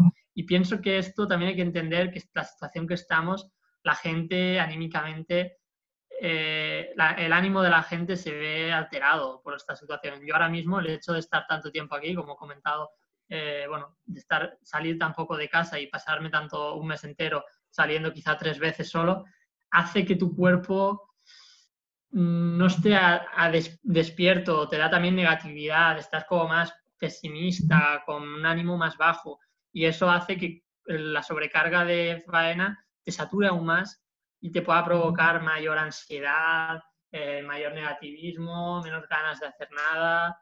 Entonces, creo que hay una obsesión muy grande por el profesorado y las instituciones en querer continuar, sea como sea, bajo cualquier, eh, bajo cualquier concepto, eh, lo que estaba previsto. Yo pienso que es una situación excepcional y en la que porque un semestre se haga un poco menos de lo que sería normal, no va a ocurrir nada, no va a morir nadie por ello y al contrario, se, van se va a garantizar que las vidas de las personas sean, eh, sean mejores y, y evitar eh, males mayores, ¿no? Psicológicos y, no sé, es algo que creo que se tendría que plantear. Pero ya sabemos que, por desgracia, en las esferas eh, administrativas y burocráticas normalmente no se piensa en el individuo, sino simplemente se piensa en los programas, en lo que hay que cumplir y que para sacar el título hay que haber hecho tantas horas y haber hecho tantos exámenes y yo pienso que no por hacer unos pocos menos exámenes o por relajar el ritmo vamos a ser menos, eh, menos válidos una vez nos, nos, graduemos. Entonces, sobre todo porque hablamos de unos meses de nada, no estamos hablando de toda la carrera. Pero bueno, es algo que no tenemos mucho que hacer nosotros, por desgracia. Estoy de acuerdo contigo, porque es verdad, y también tenemos que hablar del dinero, porque las, las facultades piensan en eso y cómo va a ser, cómo va a ser que te vas a poder inscribir para el año que viene y cómo va a ser las propinas y todo eso. Claro. Sí, sí. Pues hablando de cosas buenas, uh, Alan, dinos, si hoy ganaras la lotería y olvida el COVID porque no está presente aquí, pues ¿qué harías? típica pregunta. Eh, pero típica pregunta que es complicada. Y a ver, primer lugar, bueno, pues depende de la cantidad, ¿no? Eso primero, porque me puede tocar la lotería, pero puede ser poco, puede ser muchísimo. Pero vamos a suponer que me tocara mucho dinero. Entonces, primeramente, daría una parte a mis padres, eso por supuesto. Y a, a mis padres, pues, para poder, yo qué sé, mejorar, por ejemplo, mi casa, acabar de, bueno, mi casa, la casa de mis padres, acabar de, de pagar, por ejemplo, la casa o alguna cosa así. Bueno, en general para ellos. En segundo lugar, aprovecharía para viajar, porque por desgracia, aunque ahora cada vez, como os comentaba, tengo más ganas de poder viajar y visitar sitios, es muy decepcionante, muy demoledor, ¿no? Cuando vas a ver los precios de los viajes. Entonces ya la ilusión baja pronto. Cuando ves que quizás el avión ya te vale mil y pico euros solo. Entonces, ese es el problema. Entonces, claro, el hecho de tener dinero pues me permitiría poder viajar con mucha mayor facilidad y sin preocuparme tanto por el dinero. Y en último lugar, pero no menos importante, sería guardar en el banco, porque es una persona que quizás todo, mucha gente no lo diría, no sé, porque normalmente la gente piensa, Buah, si me toca la lotería me lo gasto todo, el primer día ya me voy aquí de viaje por ahí, hago una cena a lo grande, una comida, invito a todo el mundo. Eh, yo en este sentido creo que obviamente habría que disfrutar un poco al principio, pero también me gustaría poder guardar una parte de banco porque como todos sabemos nunca se sabe lo que puede pasar en el futuro y ahora quizá me lo gasto todo, pero después me puede hacer falta y después me puedo arrepentir de no haber guardado una parte para cuando vengan tiempos peores, ¿no? Entonces, y yo soy una persona que me gusta ahorrar, además, tengo un dilema así, en realidad, como a todos, yo creo que me gusta gastar también, porque obviamente cuando sales a comprar, por ejemplo, pues a veces te entra el pronto este y comprarías mil cosas y no acabarías nunca, ¿no? Por ejemplo, yo a veces pues voy a comprar ropa, ¿no? Y, bah, y veo muchas cosas y compraría esto, lo otro, y no pararía, ¿no? Me gastaría cientos y cientos de euros. Pero al mismo tiempo tengo la otra parte que me gusta ahorrar, ¿no? Es un poco como una contradicción, ¿no? Una paradoja. pero sí, pero en parte también me gusta ahorrar y no de, no de desperdiciar, derrochar el dinero tampoco. Tener mis ahorros, una, como un colchón de seguridad, ¿no? Hay algo que te garantiza ahí que si hay algún contratiempo puedas a tener algo con lo que solucionarlo. Pues claro, manejar el dinero es algo muy importante que tú te vas aprendiendo con el tiempo. Y Claro, sí, sí. si te ganas mucho dinero y lo, lo ahorras, pues vas a tener más dinero en el futuro. Claro, sí, sí. No, de hecho, yo desde que llegué aquí, de hecho, antes de venir ya me lo empecé a crear, porque de hecho eso creo que lo he aprendido de mi padre, que también he salido de mi padre en ese sentido, pues ya a crear Excel y, y todo, llevo a rajatabla cuenta de todos los gastos. Todos los gastos, por mínimos que sean, aunque sean menos de un euro, todo lo apunto en los documentos de cálculo de Excel por cada mes y hago cálculos del gasto anual, mensual y todo, porque me gusta llevar cuenta de ello, porque creo que así también y es más tranquilo, ¿no? Porque si yo soy una persona que no podría estar viviendo al día a día sin más, ¿vale? gastando sin saber cuánto dinero tengo, cuánto gasto, porque es como una incertidumbre muy grande, ¿no? Claro. ¿Y tú, Edgar? ¿Qué harías? Ah, pues yo haría un poco lo mismo que Ana. Pues a mí me gustaría viajar, pero ah, daría algún dinero a mis abuelos y a mi familia en general.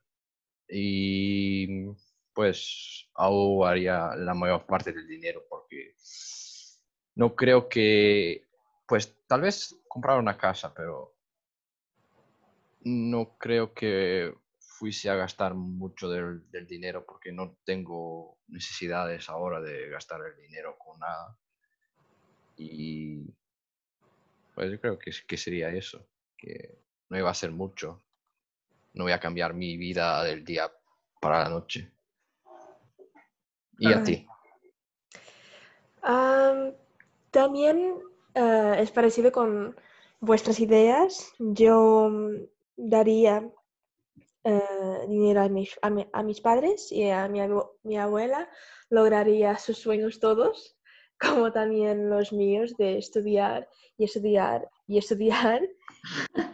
Simplemente aprendería a investirlo en cosas lucra- eh, que, que desen lucro. El stock market. Pero yo no sé cómo hacerlo, por lo tanto apren- lo aprendería. En eso Y- somos muy diferentes. Entonces yo no, no me arriesgaría. Yo soy para eso soy muy temeroso, temeroso, ¿no? Es un riesgo muy grande. Muy grande. No me arriesgaría a perderlo todo. A veces la agonía, la avaricia rompe el saco, que se dice en español. A veces es mejor quedarse con, uno, con una cosa, aunque sea menos, que no arriesgarse a luego perderlo todo. Claro. Pero también, por supuesto, lo em, guardaba. ¿cu- ¿Cuál fue la palabra que utilizaron? ¿Ahorraría? ¿Ahorraría? Ahorrar, sí, Sí. Ahorraría, sí. Dinero, sí. Y también me encantaría comprar una, una casa, claro, con mi propia biblioteca y con, un terrazo enorme, sí, para tener muchos perros y gatos, sí, Madre mía. Madre mía. Sí, sí. los sueños. Por último, las dos últimas preguntas.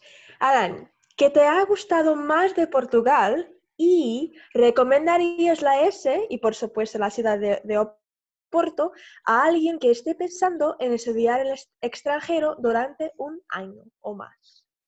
De acuerdo. Eh, la primera pregunta, ¿qué es lo que más me ha gustado ¿Sí? de Portugal? ¿O qué es? Vale. Eh, bueno, la verdad es que he de decir que casi todo me ha gustado, casi todo me gusta. En realidad es un país que creo que es muy bueno para vivir, como mínimo para visitar. Y, pero bueno, si tengo que elegir algunas cosas en concretas que me han gustado más, bueno, en primer lugar diré eh, la gente, ¿no? que Oh. eso al final comprende también muchas cosas, ¿no? Eh, su cultura, su idioma, ¿no? Porque ya yo como que ya empecé a interesarme mucho por el portugués empezó a gustarme mucho ya con la idea de venir aquí y, y no sé, es algo que cuando llegué aquí eh, fue bonito, ¿no? Porque me acuerdo, es una chorrada, pero cuando estaba en el metro y escuchaba la voz del altavoz diciendo que venía el tren y no sé qué, y la, la dirección y todo, ya sentía hormigueo en el estómago, solo de escuchar, luego se me fue ya, por desgracia. Es una pena, porque luego yo lo pensaba y decía, ah, es lo malo que tiene, ¿no? Y cuando te acostumbras a algo, empiezas a perder ya ese, esa ilusión, ¿no? Que tenías al principio, por desgracia, es algo que pasa, ¿no? Te acostumbras a la rutina, a las cosas, pero al principio fue bonito por eso, y escuchaba la manera, ¿no? De hablar y decirlo y era, no sé, me gustaba mucho, ¿no? Es una lengua muy bonita, el portugués, además, en especial el de Portugal, que es el que me gusta más.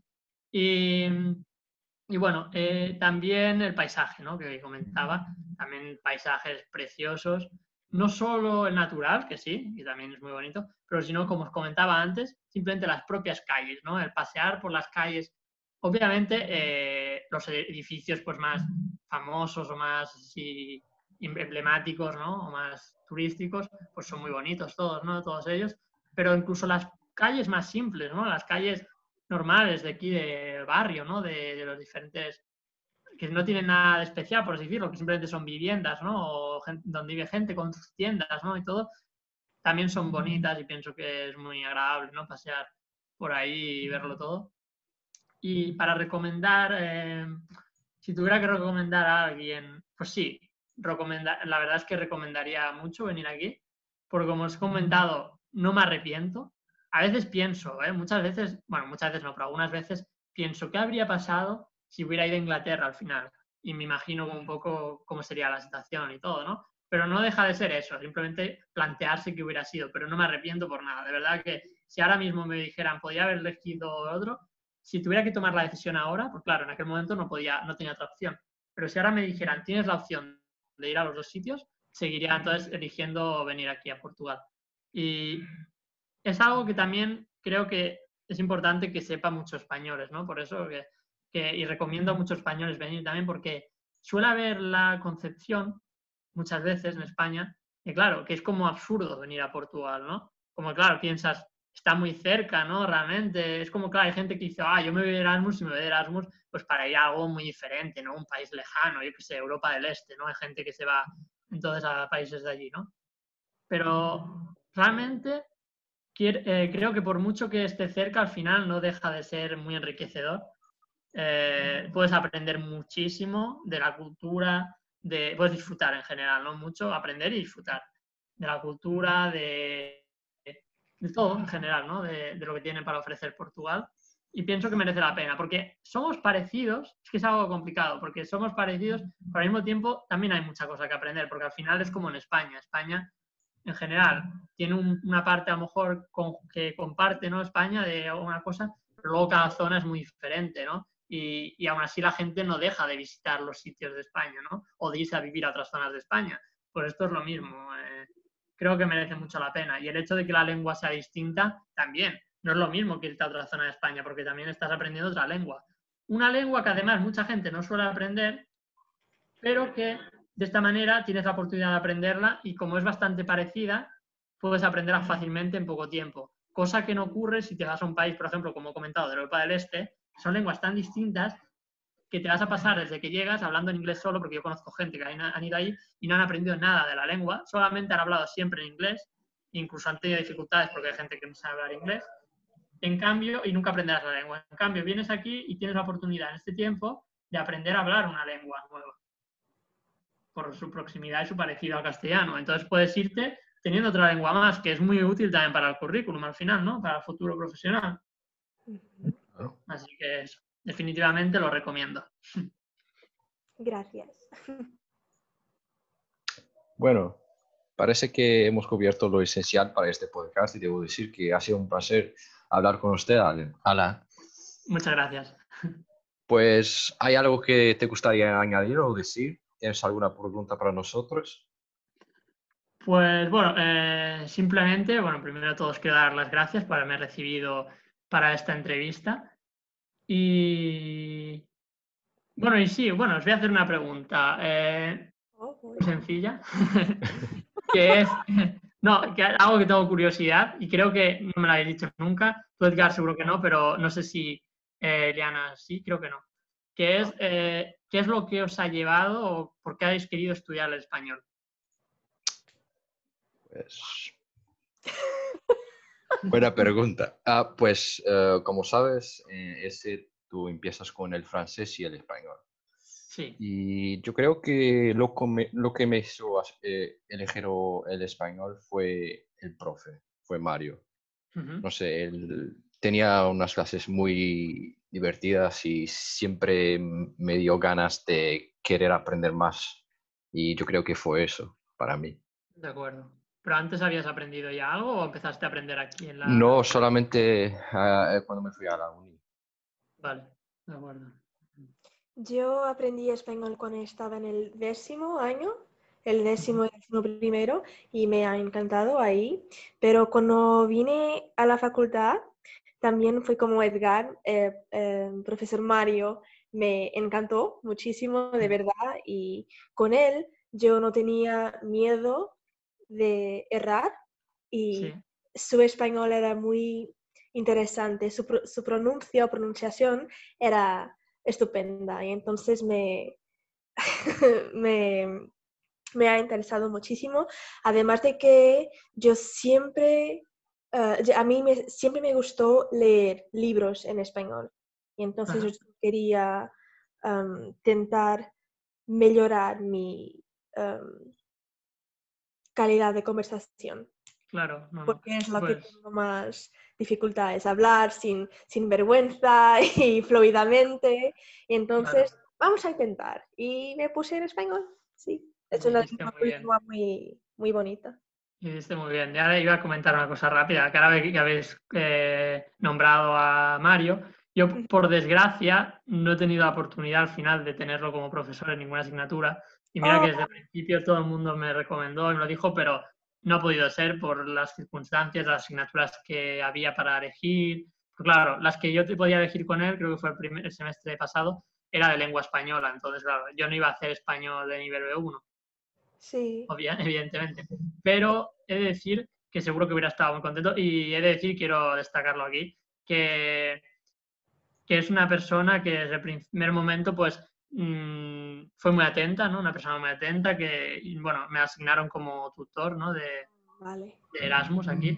Y, y quiero agradecerle, ¿no? Personalmente que, que sea una persona tan atenta, que es una de las personas que también que forma parte de la, univers- de la escuela ¿no? superior de educación y que me ha hecho más sentirme acogido ¿no? desde el primer momento, junto también a Diana, que también forma parte del Gabinete de Relaciones Internacionales y que realmente son unas personas magníficas y que, bueno, que quiero destacar, que quede aquí mm, claro y bien dicho, para que todo el mundo lo sepa, que pienso que hacen una labor increíble y que acogen a todo el mundo súper, súper bien, haciéndose sentir como en casa.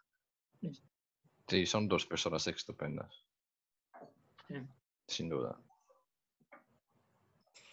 Pues bueno, Alan, muchas gracias por tu colaboración. Esperamos que te haya gustado, la experiencia también. Muchas gracias, sí, me ha gustado muchísimo y estoy muy agradecido de que me hayáis invitado porque... El placer Muchas es gracias. nuestro. Muchas gracias. Gracias, Ala. Hasta luego. Pues Hasta adiós. luego. Nos vemos. Nos vemos, adiós. E assim chegamos ao fim de mais um podcast. Obrigado a todos os que estiveram connosco e voltaremos em breve com mais conteúdo e segmentos. Obrigado.